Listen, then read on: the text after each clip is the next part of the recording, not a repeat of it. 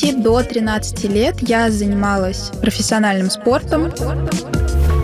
Мне настоятельно рекомендовали похудеть. Издевательство. Цитирую, рекомендовали мне перестать жрать. Это просто преступно, опасно, опасно ставить вот такие цели. Тренера пригрозили мне, что сошьют костюм на выступление на два размера меньше, чтобы он лопнул и чтобы мне было стыдно. Какой кошмар. Здесь речь идет не про психотравму, а скорее длительное нахождение в стрессовой ситуации. История, она вообще не уникальная. Если бы не вот эти люди, я бы сейчас была намного счастливее и здоровее. Здравствуйте, это подкаст «Страхи и ошибки». Мы продолжаем наш сезон детских травм. Удивляюсь всякий раз с нашим экспертом, медицинским психологом, кандидатом психологических наук Артуром Тимофеевым вот тому разнообразию и той какой-то драматургии невероятной, истории, с которыми к нам приходят наши герои. Ни в каком фильме, ни в какой книжке нельзя выдумать то, что мы здесь узнаем. Очень благодарны нашим героям. И твердо верим в то, что рассказанные нами истории, разобранные, помогут тем, кто узнает может быть какое-то отражение своей собственной травмы, своей собственной жизни. Посмотрит по-другому, придет в терапию, ну или просто как-то поговорит с собой и, может быть, станет чуть-чуть ближе к своему безусловному счастью. Наша сегодняшняя героиня Виктория совсем юная, ей 19 лет, и пришла к нам уже вот с такой травмой, на самом деле настоящей. Тренеры считали красивой ее болезненную худобу. Звучит хорошо. Но те испытания и ту боль, через которую прошла Виктория, ну, не пожелаешь даже и врагу. Здравствуйте, Виктория. Здравствуйте. Рассказывайте вашу историю. С 9 до 13 лет я занималась профессиональным спортом. Он называется спортивная аэробика, либо фитнес-аэробика. Я пришла туда... То есть такие красивые девочки в купальниках. Да. Угу. В костюмах, да, мы выступали с зализанными волосами. У нас был макияж 30-летних женщин. Мы были очень красивыми все. Танцевали мы на специальных платформах, степах. Те, кто занимаются в зале, наверное, ну, понимают, о чем я сейчас говорю. Я пришла туда чисто по собственному желанию, так как хотела как-то коммуницировать со сверстниками.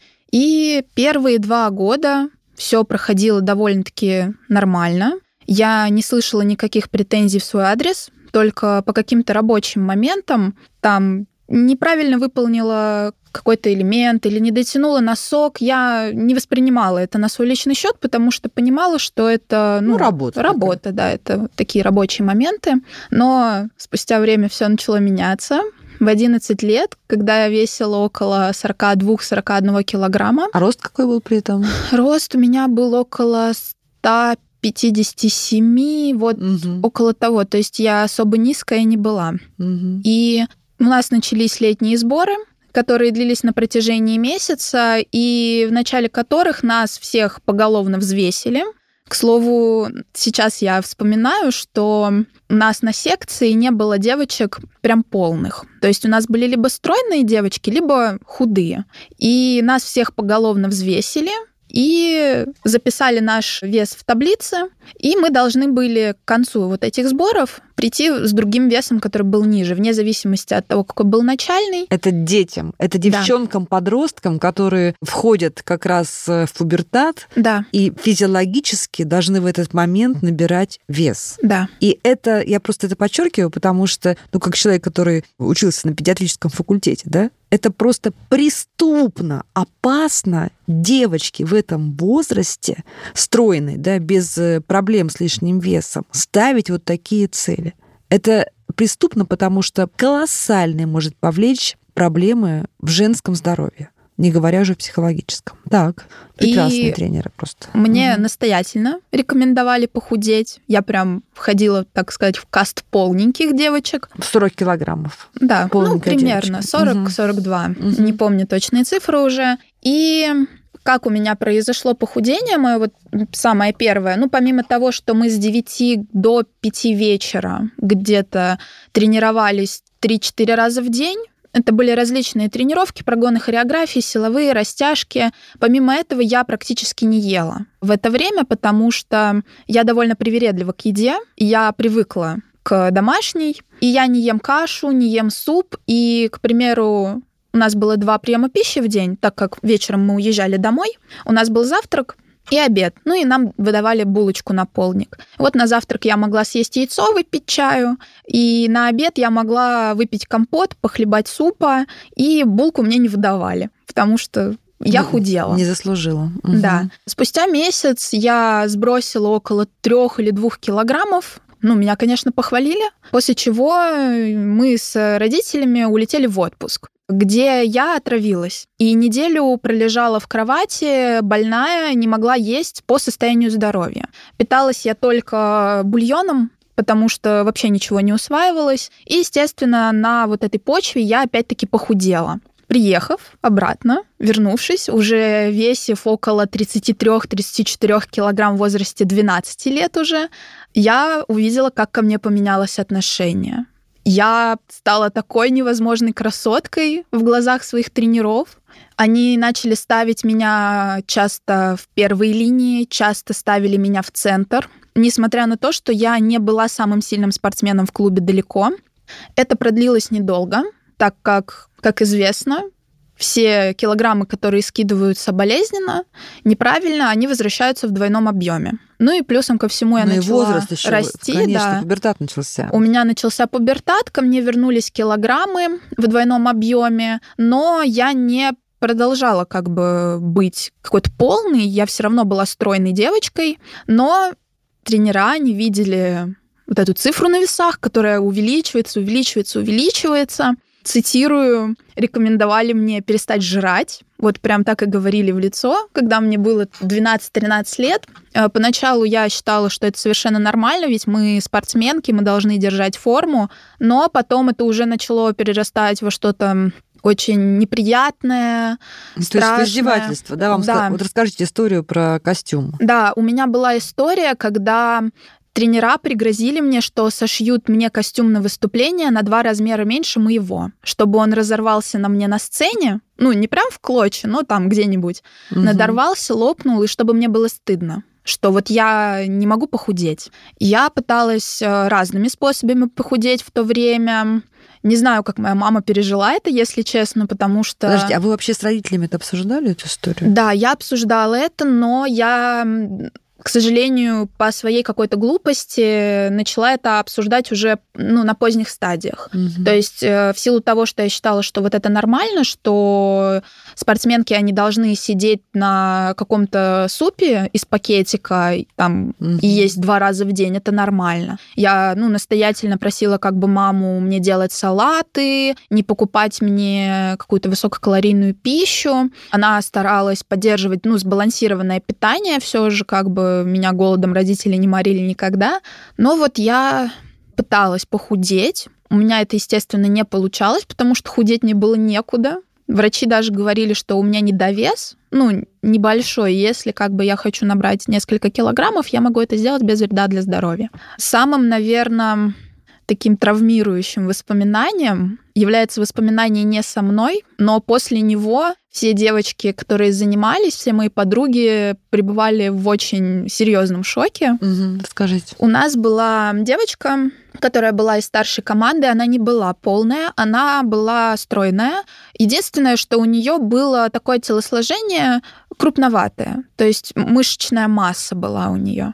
И у нас была такая практика, что один человек прогонял всю композицию перед всеми. На него смотрели и чистили его. И в тот момент, когда она закончила танцевать, наш тренер, на минуточку, ну, я думаю, стоит уточнить, что у наших тренеров были тоже девочки, две дочки, у одной и у второй, и они тоже занимались у нас. И одна тренер сказала ей, что она не собирается сидеть на ее похоронах, если у нее становится сердце.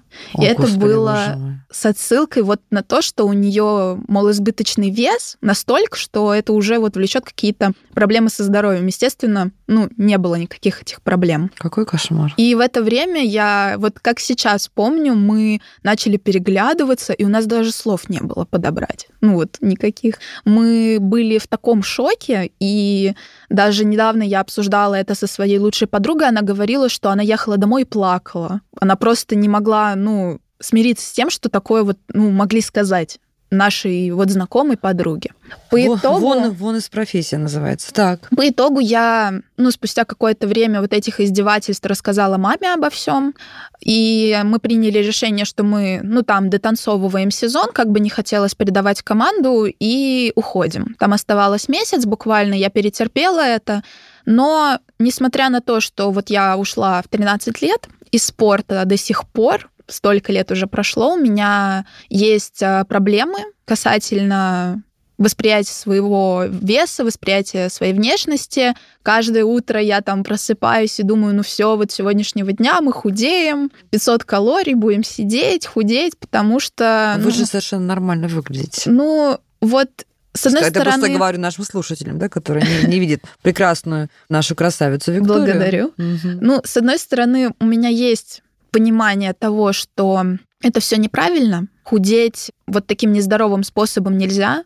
Это нужно ходить к врачам, разбирать это, почему именно там такой вес, нужно ли, как здоровье на это отреагирует. Но вот из-за того, это что... нужно на самом деле. Да. Угу. Но вот эти комплексы из детства, которые мне вбивали вот на протяжении нескольких лет, когда я была ребенком, и моя психика вообще как бы была где-то далеко от меня, меня, конечно, надломали в этом моменте. И вот у меня до сих пор есть этот комплекс того, что, к примеру, в общении с молодым человеком у меня я постоянно думаю, блин, а вот вдруг он думает то, что вот у меня тут что-то торчит, складка, живот, вот эти комплексы, они никуда не уходят на протяжении очень многих лет, и я вот стараюсь с ними как-то бороться, говорить себе, да все нормально, все люди разные, и любят вообще не за фигуру людей, но вот то, что мне вбивали вот столько лет, то, что у тебя есть фигура, и плевать, там, садишься ты на шпагат, не садишься, если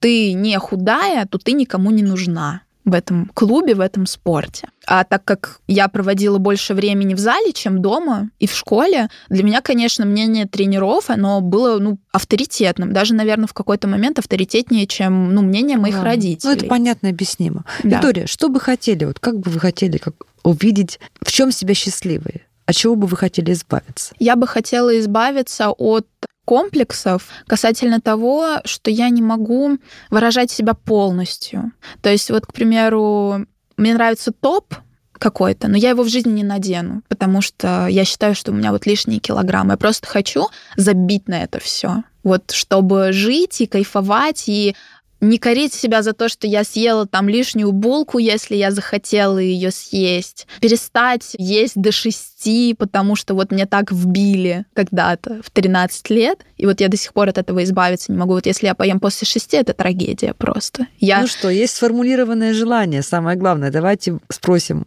Артура, а Артур спросит вас, что же теперь сделать, чтобы это желание хорошо сформулированное и такое прочувствованное реализовалось? Виктория, я позадаю немножко вопросов. Угу. Скажите, пожалуйста, сейчас вы уже сказали, чем мешают да, жить те сформировавшиеся представления, а вот этот вот сам опыт из прошлого, то, что было тогда, когда вы занимались профессиональным спортом, это оставило какие-то яркие воспоминания? К ним вы возвращаетесь или скорее остались вот эти убеждения, да, отношение к себе, к своему телу? Но вот туда, обратно, в те воспоминания вы уже не погружаетесь? Я погружалась в них в моменты, когда я только-только ушла из спорта, я безумно скучала. Сейчас, если я к ним возвращаюсь, то только в момент, когда мне, к примеру, страшно перед кем-то выступать, например, с докладом или на сцене, когда я на каком-то мероприятии, я возвращаюсь к воспоминаниям, как мне было хорошо и кайфово выступать, показывать свой артистизм,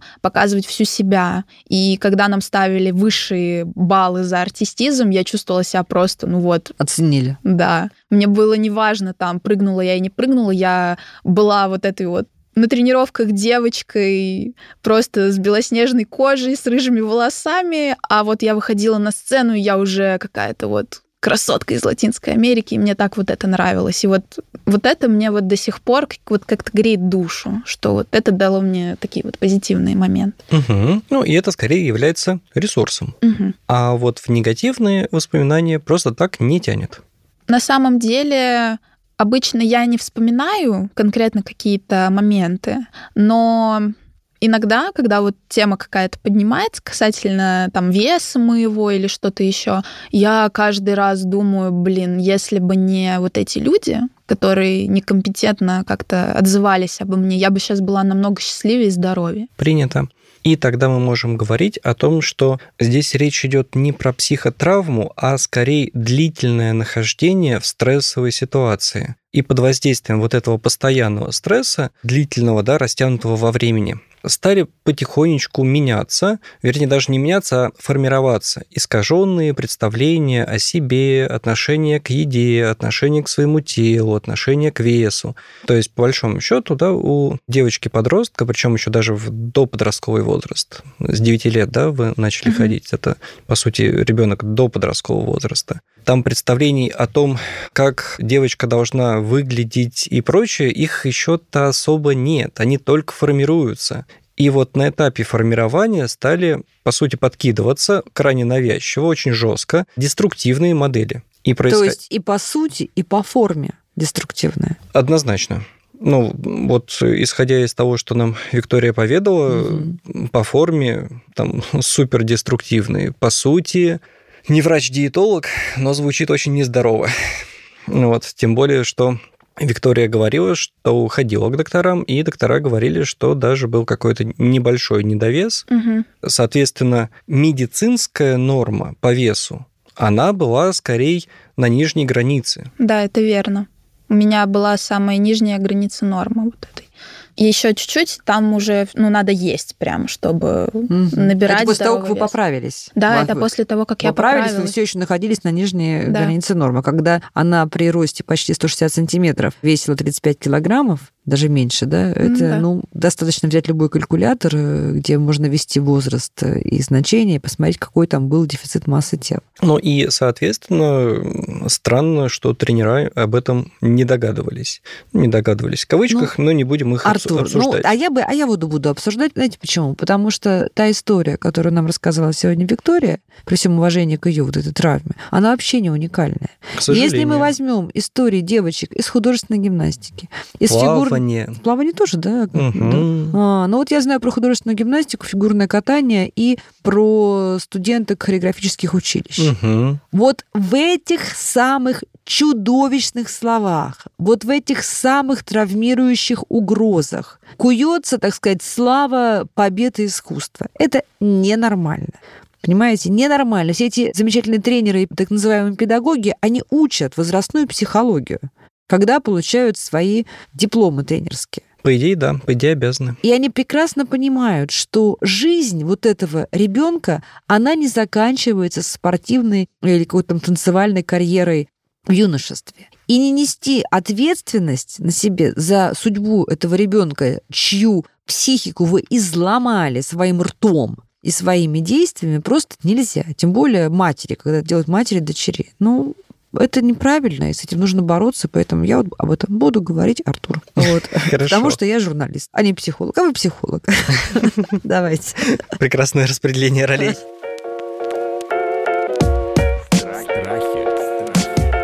Как использовать страх во благо? Переходя к Виктории, сейчас э, задача какая? Задача в том, чтобы, с одной стороны, представление сделать именно правдивыми, да, это как раз не про то, что теперь мне все можно, да, и там, вихи, да, здравствует фастфуд, а скорее сделать представление адекватными реальности. Ну, то есть, что действительно может повредить здоровью, да, в плане пищевого поведения, что нормально в плане пищевого поведения, убрать перегибы, но не вызвать перегибов в обратную сторону. То есть перепрошить матрицу свою из искаженной в нормальную частично это Виктория уже сделала, потому что она как раз говорит о том, что она понимает э, некоторые границы, когда угу. можно, когда нельзя, что является здоровым, что нет, но при этом свои собственные представления, да, на уровне эмоций, они нездоровые, да, они в обратную сторону тянут. То есть умом, рациональной своей частью она понимает, что так, стоп, все в порядке, нечего волноваться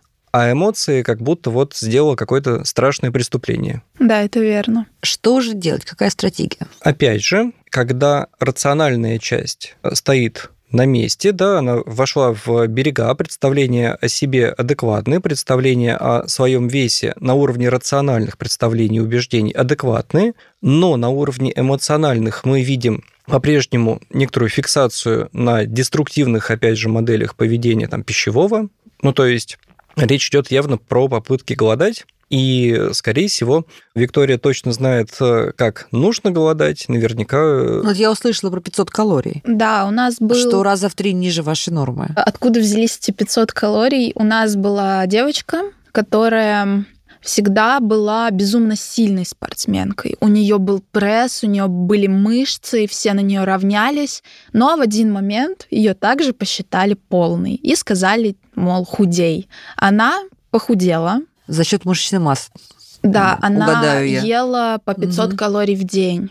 И когда она вот похудела, и мы увидели вот как вот эта девочка, которая была такой прям Крепыш. боевой, да, угу. она была крепышом и очень сильной, она стала такой худой, болезненно хрупкой, и мы понимали же, что от нас такого же ждут, и такие, а как ты похудела? Она такая, 500 калорий в день. И это было, ну, за очень маленький срок. Она сбросила, по-моему, 7 килограммов около месяца или что-то такое. Сколько ей было лет? Около 14-15. Ну, можем сами только догадываться, да, о том, что был нарушен менструальный цикл, скорее всего, да, и прочее. Да. Очень радости женского здоровья. Много, да, угу. историй, как у нас девочки падали в обмороки из-за того, что ну, не ели, потому что им говорили угу. это не делать. У кого-то был нарушен менструальный цикл месячный и не шли вплоть год, ну, до года, вот где-то так, то есть очень долгое время. А откуда у вас-то тогда эта идея про 500 калорий? Ну вот, когда эта девочка сказала, что вот она ела 500 калорий в день. А сейчас-то откуда у вас эта идея? Вы же знаете, что такое 500 калорий, к чему они вот, приведут. Э, знаю, да, но как-то на подкорке вот это остается. Но вот у нее же получилось, и она вот сейчас вроде жива-здорова, восстановилась как-то. Угу. То есть... Артур, ну-ка помогайте нам скорее, пожалуйста. Очень сложно.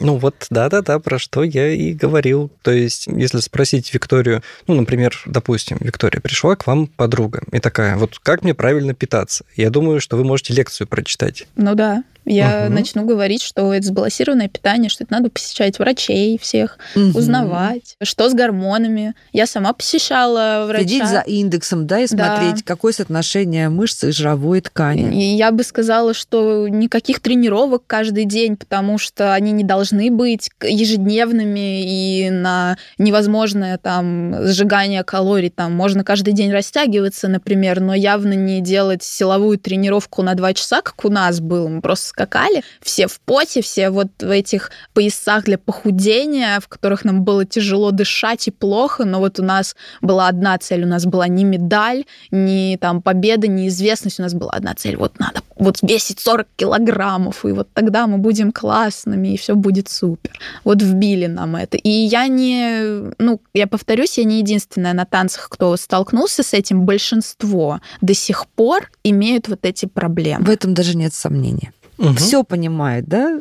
О том речь. Вот мне кажется, это было очень показательно, угу. что на уровне рациональности есть все здоровые представления. Мудрое, грамотное. Угу. Так. А на уровне эмоций есть вот те самые деструктивные сцепки, которые произошли тогда в детстве, благодаря этим чудесным тренерам. Соответственно, для того, чтобы эти сцепки на эмоциональном же уровне разрушить, требуются обычно те психологические методы, которые работают с подсознательной частью. То есть не на рациональном уровне, угу. а как раз на уровне нерациональном, да, с некоторой там под, возможно, да, ну, по крайней мере, без сознательной частью психики. Это телесно-ориентированная психотерапия, как раз она очень хорошо что работает. Что она сделает, что она поможет? Вот немножко нам расскажите на уровне какой-то там физиологии, может быть, нейрофизиологии процесса. Как правило, речь идет про некоторую сцепку между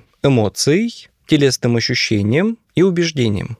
А может быть, нам Виктория сейчас скажет, попробует описать это физическое ощущение. Вспомните, вы тогда похудели, пришли, да, угу. и вы понимаете, что вы нравитесь вашим тренерам. Я, наверное, Как вы чувствовала... физически чувствовали себя? Я чувствовала себя просто богиней. Вот я в то время, у меня еще не было какого-то полового созревания, у меня не было там четкого понимания там вот прям о женственности, о женской красоте. Но когда вот я увидела эти взгляды, и у них просто глаза заблестели, вот что я была вот этой девочкой на задних рядах, которая все никак не могла там пресс накачать и отжаться пару раз. Вот я пришла, и я вот лебедь, вот просто. И они такие, вау, как там так похудела. И вот меня на всех фотографиях в том времени вот в центр ставят. Мне говорили, вот ставьте ее в центр, она вот красотка, мол. Вот. И вот даже сейчас, к примеру, если мне говорят, что я поправилась, не с каким-то,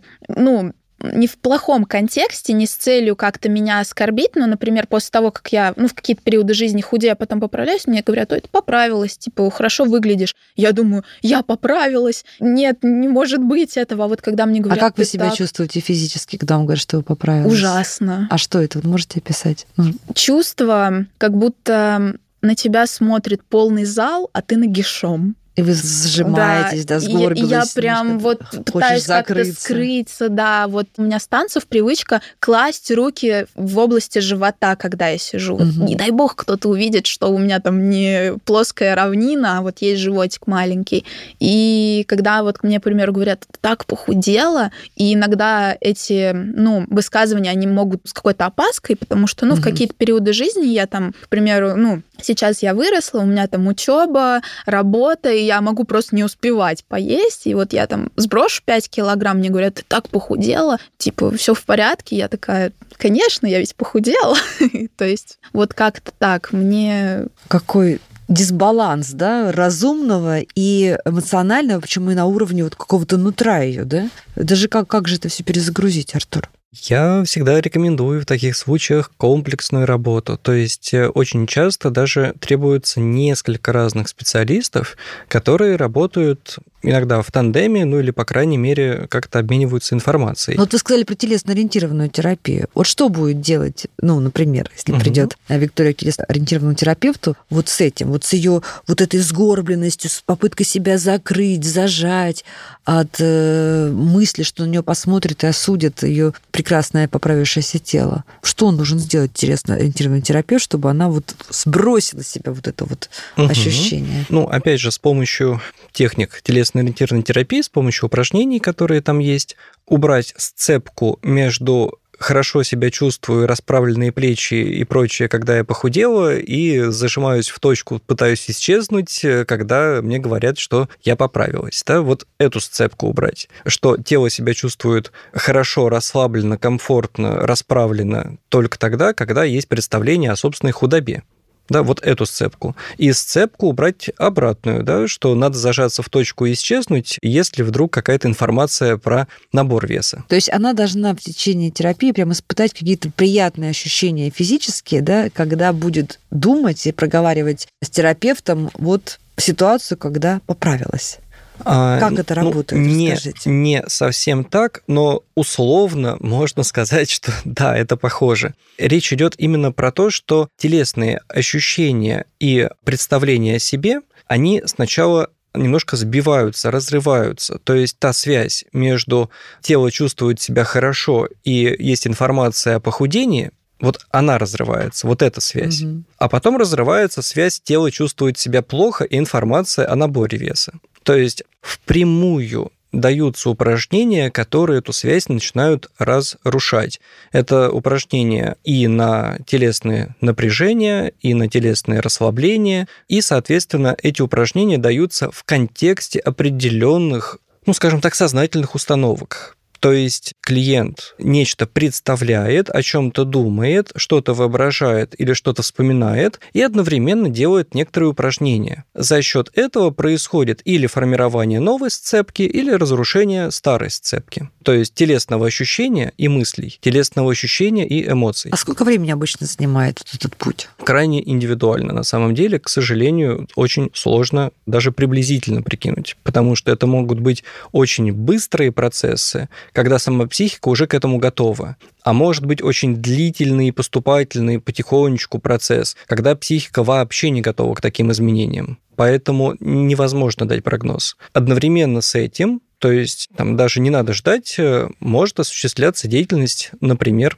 когнитивно-бихевиорального терапевта, который будет эти представления укреплять и отлаживать на именно рациональном уровне, да, на уровне сознательном. Например, Виктория нам сказала в разговоре, обмолвилась, что для нее важна реакция молодого человека. Вот может ли, например, когнитивно-поведенческий терапевт Виктории предложить поговорить об этом с молодым человеком? Или как это работает? Вот как ей, вот у нее явно, да, вот этот вот есть э, какой-то вот стопор, ощущение угрозы, как оценит значимый для нее мужчина вот ее неплоский животик? Ну, тут как раз, если значимые для нее люди будут давать обратную оценку, ну, то есть, действительно, худоба будет скорее не одобряться, а там нормальный вес, да, не избыточный, а нормальный вес поощряться, то это будет опять же способствовать разрыву вот этой связки. Близким людям может в голову не прийти с ней об этом поговорить. Может. Может быть, Виктории самой это как-то обсудить с близкими людьми? Может. Хорошее предложение.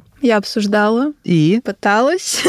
Так. У меня такая проблема, я вообще не могу им донести какую-то свою позицию. Это, ну, не их проблема, это моя проблема. Я очень часто, ну, сидела с мамой, я говорю, я никому не нравлюсь. Она говорит, почему? Я говорю, потому что я полная. Она говорит, где? Я говорю, не знаю. То есть как-то мы пытаемся с ней вместе с этим бороться. Мне мама постоянно говорит, вот, красотка, там вот такая вот, видишь, какая то там стройная, то есть ты не полная, смотри вот на себя, ты очень прекрасная девочка, и вот когда я состояла в отношениях, то есть было очень редко, когда мне там мог парень что-то, ну, сказать. Он, к примеру, мог сделать какое-то замечание в плане того, что там, да на тебе эта кофта не сидит, это не твой фасон, типа, ты не выглядишь как бочка, типа. Я не обижалась на это далеко. Вот, то есть в основном каких-то высказываний от родных я никогда не слышала. И вряд ли услышу, потому что я вот сейчас уже не дам себя обидеть, так как дала обидеть себя тогда. Но эти все мысли, они как будто какой-то вот чужой голос у меня в голове вот говорит вот это. То есть я живу свою жизнь, а мне так, ну, вот говорят, там, типа, выпрямись, у тебя складка на животе, и я сразу раз, и все, там, подними ноги, там, ляжки расплылись на стуле, там, вот, ну, вот такие какие-то. То есть мне так-то никто и не говорит в это, ну, сейчас-то, поскольку я уже взрослый человек, во-первых, и смогу ответить, если как бы ко мне будет применена агрессия, вот, как будто я сама эту агрессию в себе и воспринимаю. Угу. Ну, скажите есть, нам парочку приемных что, приемов. Что и требовалось доказать. То есть вот эти рациональные вещи там со стороны ближайшего окружения, они как бы вот мимо ушей проходят. Угу. Слышать Виктория точно слышит, но при этом воспринять это как за чистую монету не получается. То есть голос вот этих двух тренерш перебивает? Ну, по сути, в кавычках, Всё ну остальное. да. В кавычках, ну да.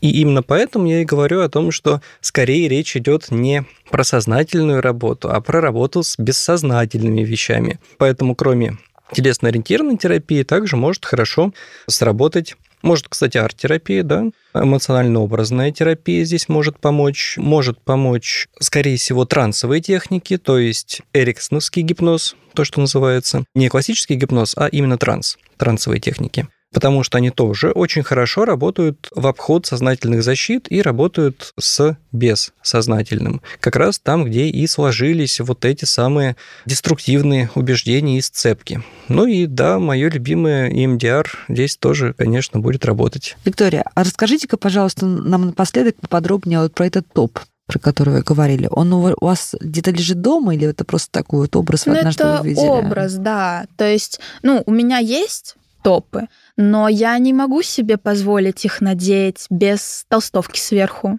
То есть мне нужно что-то, что вот закроет меня. Вот а если подождите, я... а вот вы когда его надеваете, этот топ, какой-то есть топ, который прям вы любите? Да, да, обожаю. А вы когда его дома надеваете, смотрите в зеркало? Вам До- нравится? дома я красотка вообще, да. То есть вам прям нравится? Да, очень нравится. А если вы выйдете в нем, что будет на улице? Вообще, это в основном зависит от моего настроения. У меня бывают периоды, когда я прям чувствую себя ну, вообще модель с обложки Vogue, и мне плевать на всех. Обычно это происходит, когда я иду в клуб или в бар, то есть то время, когда я сознательно для себя выбираю быть максимально раскрепощенной. В а люди как реагируют? Не замечала. Но есть ощущение, что передается это вот ваша ну, энергия какая-то, да, да я, ваша... к примеру, там могу подойти к какой-то девушке спокойно в клубе и сказать, ты такая красивая, вот сделать комплимент, и она мне тоже делает комплимент, то есть я в такие моменты угу. хочу вот передать эту энергию, да,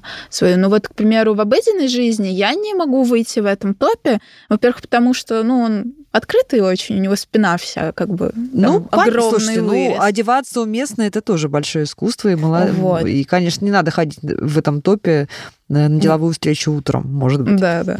Вот. Но если я, к примеру, хочу его надеть просто потому, что мне жарко, у меня там условно нет другого топа, потому что я совсем не ношу открытую одежду в силу своей мерзлявости. Ну, совсем недавно я собралась гулять, я понимала то, что я надеваю топ, потому что мне жарко, потому что я буду просто потеть, как не знаю кто, если надену толстовку, я все равно стояла, отглаживала рубашку, потому что я понимала, что да я не могу выйти так, потому что я вот понимаю, что у меня вот фигура не там, не знаю, не Дева Кассель, например, или кто там сейчас.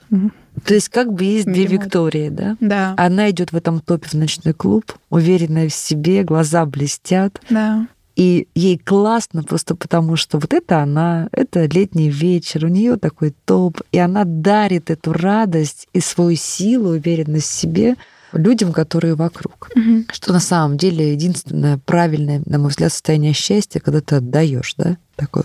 Всем Э, рекомендую почитать э, Эриха Фрома, у него очень хорошо есть в его работах часто повторяющаяся мысль об счастье и реализации, когда ты отдаешь. А есть другая Виктория, которая стоит в заднем ряду, потому что сама себя туда поставила. Не тренерши поставили, сама себя туда поставила. Это верно. А какая больше нравится-то Виктория? Конечно, счастливая. А какая Виктория больше про вас? Больше про меня? Ну, тоже, наверное, счастливая. В чем проблема-то? Выбираем, голосуем за первую Викторию. Ну да. И... Просто я с наступлением совершеннолетия начала учиться как-то искать счастье в других вещах. И я сидела сама с собой, вот общалась условно, и вот думала, а вот что, если у меня никогда не получится достичь вот этого тела мечты, вот этого тела супермодели, если я никогда такой не буду? Ну неужели я буду убиваться всю жизнь из-за этого? И я как-то научилась э, искать счастье в других вещах, как-то в помощи людям, профессии, на которой обучаюсь, кстати, тоже журналистика, как-то общаться с новыми людьми, дарить им радость. Очень много людей почему-то меня окружают, с которыми я не знакома, но они хотят со мной вот знакомиться, и мне доставляет такую невозможную инфорию, когда я с ними знакомлюсь, они такие, а, я так мечтала. То есть я как-то научилась искать счастье в других вещах, не в физическом плане. Но все равно вот это вот иногда вот какие-то вот мысли меня ковыряют вот так вот, они такие осунься там. Ну что скажете, Артур, давайте ваши выводы.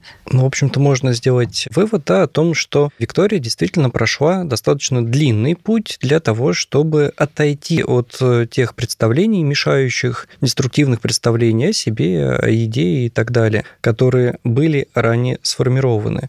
И сейчас на уровне рациональных убеждений там все вроде как хорошо, но остается, да, вот эта разорванность, расщепленность, когда какая-то эмоциональная часть, да, какая-то, может быть, бессознательная часть, она все еще живет тем старым опытом. И действительно, тут зачастую является некоторый барьер, некоторая красная линия, когда человек дальше не может продвинуться без специалиста потому что это то, что невозможно переработать на уровне сознания. Ну, в общем, нужно просто дернуть из кювета. Угу. Вот так вот. А дальше поедете сами, потому что, мне кажется, вы готовы. И вот та первая сильная, классная очень Виктория, очень отдающая, она вас вытянет. Надо просто дернуть из кювета. Я желаю вам найти специалиста.